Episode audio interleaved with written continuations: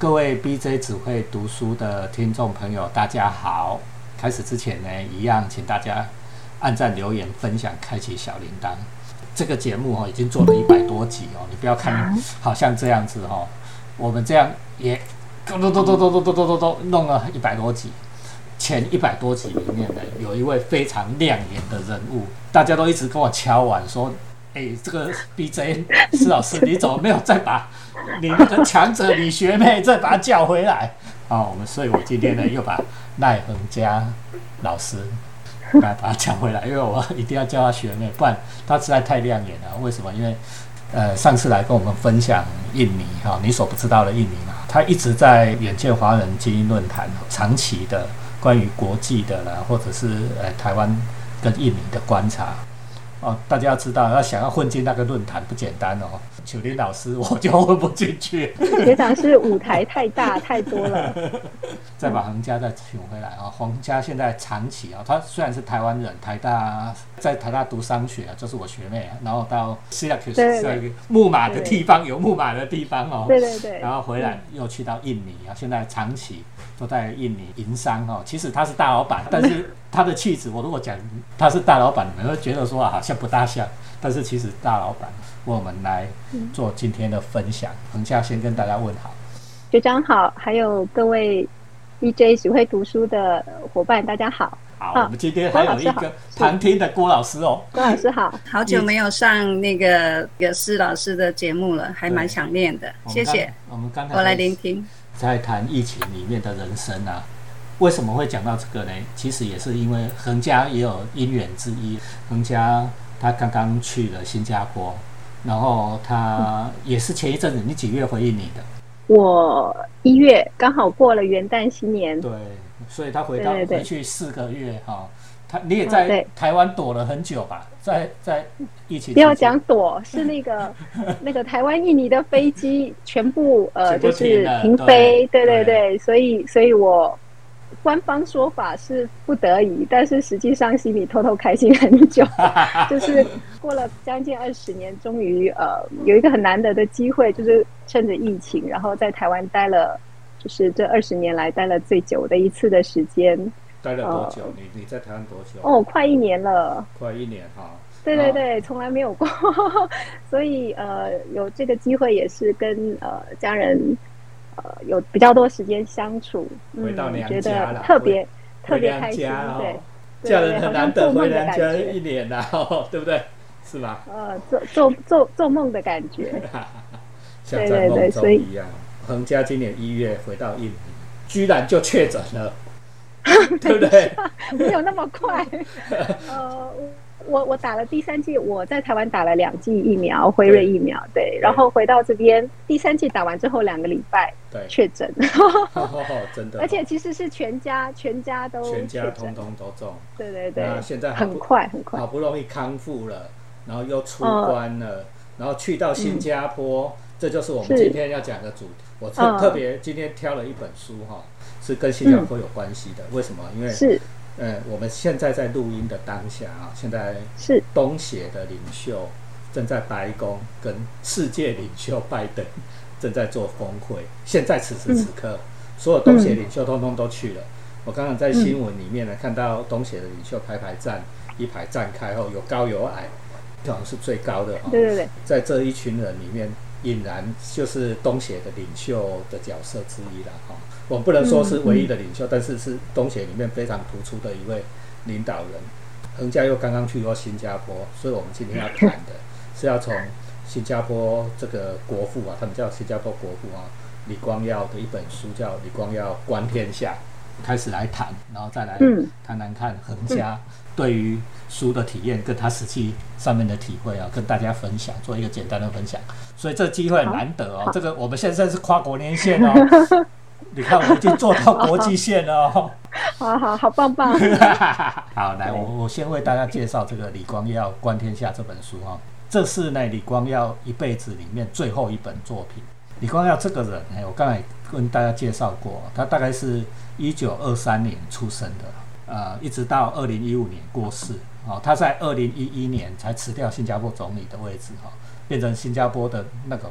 他叫顾问啊，其实就太上皇这样的意思 哈，就是说我以前的说说法是这样子。四年以后过世二零一五年，所以留下了这最后一本书叫《李光耀观天下》啊。你看他的他的一生哈，就是九十将近九十年的时间里面，历经了世界上最大的变动是第二次世界大战，领导新加坡独立，从一个小岛从日据的一个南呃招南岛哈，一直变作。啊，现在在世界上亚洲四小龙之首，新加坡，它治理的新加坡当然有褒有贬啊。比如说以我们台湾来讲，就是说有一段时间，哎，那个小蒋，啊，蒋经国总统时代，跟新加坡跟李光耀是非常好的朋友，两个人是马吉马吉哦。哦，因为为什么？因为台湾那时候的经济发展阶段跟新加坡非常的类似，台湾历经了政权的变动，李光耀还在；中国历经了变动，李光耀也还在。六十年来，华人社会的兴兴衰，对国际局势都有非常深入的观察哈。所以，我们特别今天要从李光耀谈起。李光耀观天下这本书哈，呃，我我稍微为大家介绍一下。二零一，我刚才讲，他是二二零一五年写的。他总共的书呢就十一章，从中国、美国、欧洲、日本、南韩、印度、东南亚，新加坡所在东南亚，然后。特别在自己谈新加坡，然后谈中东，谈全球经济，谈能源、气候变化，谈个人生活，哦，最后回归到自己啊，好像个人生活，还有一些跟老朋友的对话，这大概是全书大概的章节结构啊。我们今天最重要的呢，要跟大家分享的重点，在于哈，因为这本书叫《观天下》，李光耀对于国际局势的看法。现在这本书在我们。台湾的书局都还很容易找得到。你如果喜欢看看别人的看法，不要老是从台湾看天下了哈。就是说，看看别人的看法。你如果喜欢这种人，这本书倒是一个很好的参考的一本书啦。那我现在呢，要为大家先分享他的第一段。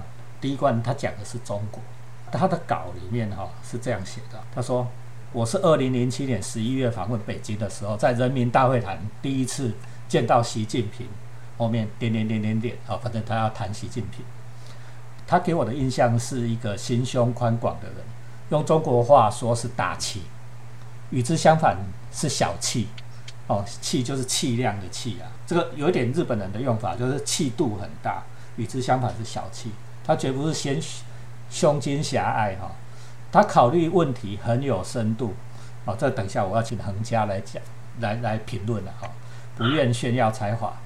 他不像江泽民，随和不像胡锦涛拘谨，显得很庄重。他是给我第一印象是这样。一九六九年，他作为一个年轻人被发配到陕西农村生活，他从不抱怨或发牢骚，努力工作，慢慢的证明自己。因此，我将他列为纳尔逊曼德拉一级的人物。纳尔逊曼德拉大家应该知道，就是南非那一位非常重要的领袖，在狱中蹲了二十八年吧。然后出来团结南非哈，结束种族隔离，那一位诺贝尔级的人物，他把习近平列为曼德拉一级的人物。再讲一段啊，说习是一九四九年年以来中国第五代领导人的核心，他领导一个各级都很能力很强的政府，可以算作官僚制度的长处。中国的官员越来越多接触西方教育，了解世界，能够缩写流利的英文、英语、英文。严格的字面意义上说，他们已不再是共产党人，而是实用主义者，决心要塑造一个富裕发达、拥有先进技术的国家。哦，请注意哈，我刚才念的这两段。都是李光耀讲的，不是我讲的哦哦。为什么？因为如果是我讲的话，我我等一下哦，搞不好这个频道都被停掉哈。说我又在什么歌颂共产党什么？哦不，完全不是这样意思。我们今天是讲李光耀的看法。恒嘉，你觉得李光耀这个对中国的看法？你觉得？嗯，其实呃，学长说的这本书，我之前有有机会我有看过。对。呃，李光耀花了很大的篇幅在讲。就他他花的篇幅，比如说他对东南亚国家大概就是大概十呃十几页，大概十几页这样子，但对中国他花了大概两到三倍的篇幅在讲他对他的感觉。那我个人看完是觉得这个李光耀，毕竟他有他的时代背景哦，就像是他自己说的，他是这个中国南方农家的穷穷穷困农家的后代。对，呃，基本上东南亚的华人的祖先都是从这个中国东南沿海比较穷困的乡村出海讨生活才留下来，所以我我个人认为李光耀他是对，这是因为他本身的这个历史背景，所以他对中国有非常强的情感，情感上的连接有非常非常强的情感。这本书我如果没有记错的话，他也是有访问的，是不是大概有访问？有一些访问稿，呃，就。对对对对，有一些访问稿，好像比如说请他谈这个，就是对中国和台湾的看法哦。对，我记得我印象整个感觉应该是他是嗯，总的来说就是对中国情感非常强烈，大概是这样子。但是他他很清楚，他很清楚的有一个论点，就是他很明白的告诉新加坡的人民，就是新加坡是一个小国，那不管任何时候不可以选边站，夹在中美两个大国之间，他。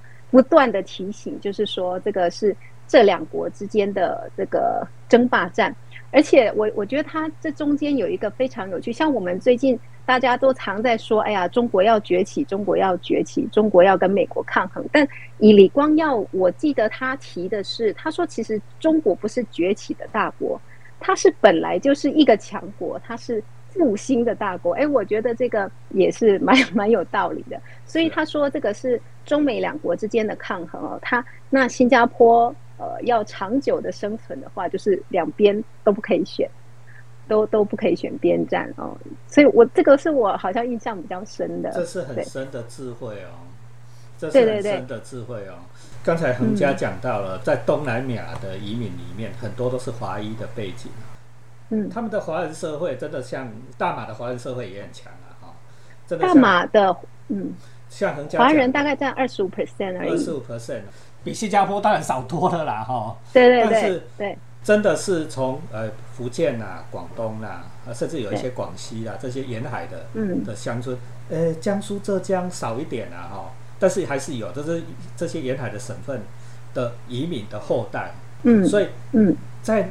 华人社会里面哈，讲那个，嘿，这潮州话啦，丢丢，他们叫丢丢。丢话啦，哈，啊，是那个福建话啦，哈，还有呃福清什么福洽，福洽什么，对对对，安安那起讲台语哈，呃，没有完全一样，但是没讲没讲爱通啊，修修快通，修快通，啊，印尼的状况呢？印尼也是这样吗？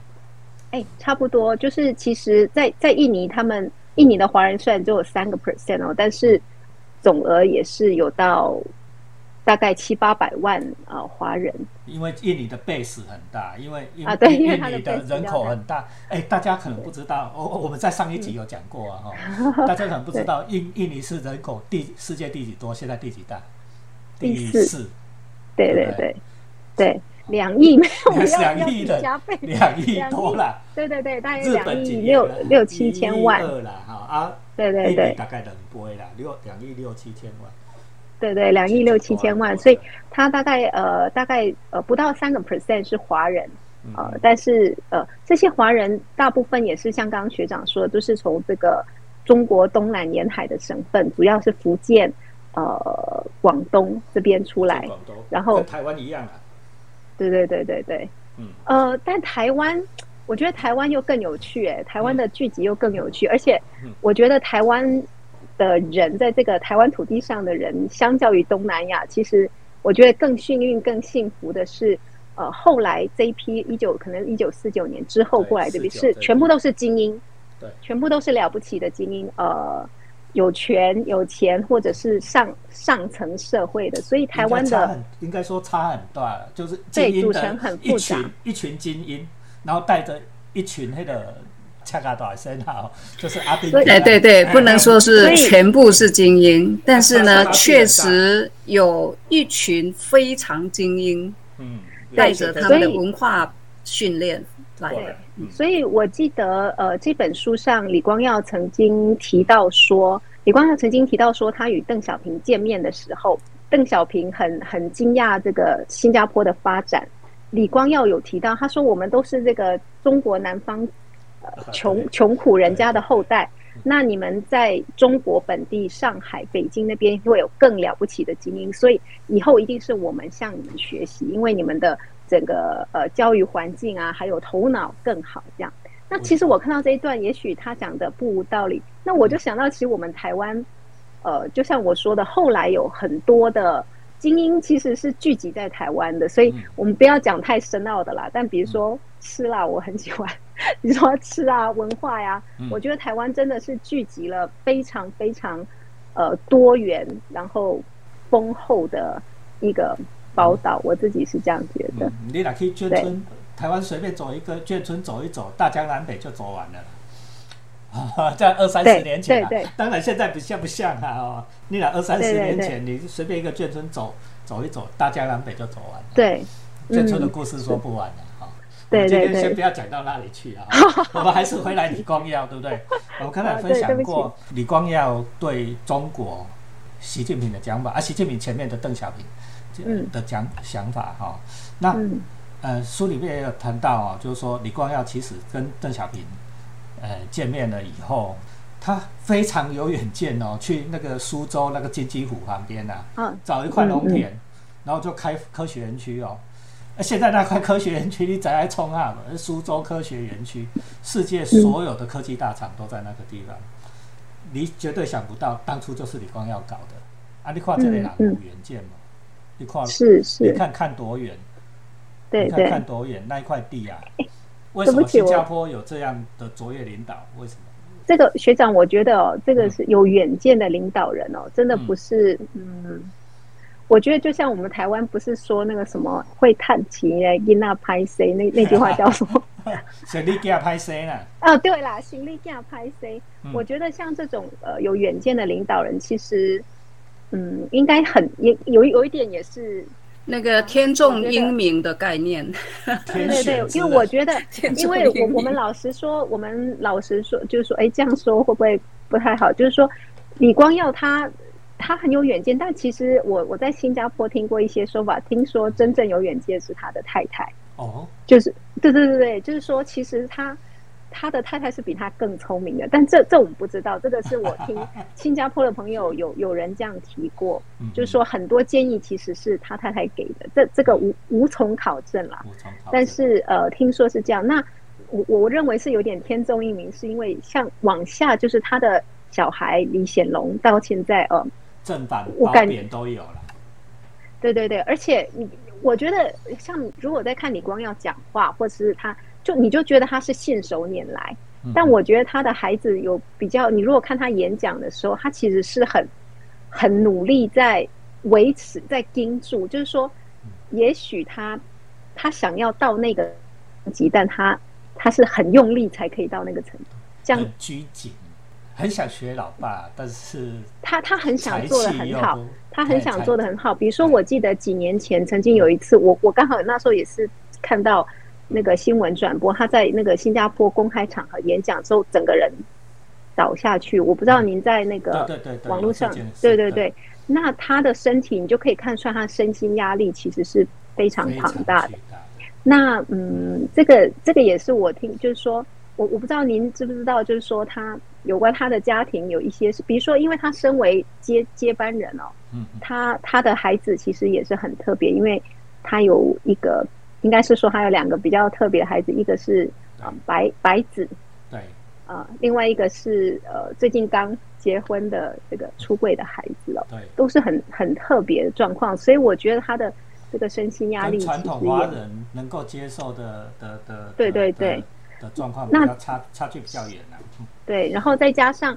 李光耀的三个孩子，就是这近年来哦，在新加坡的新闻，我觉得已已经有试着被压下去，他们不停的打官司哦，互相之间，所以，所以 所以你做老爸的不能太耀眼啊，对不对？你要要光耀，你的囡仔哦，你的压力就大哎，很很很，应该也是嗯，这个不好评论啦。我们刚才 讲完李光耀对中国的观点哦，哎，郭老师来。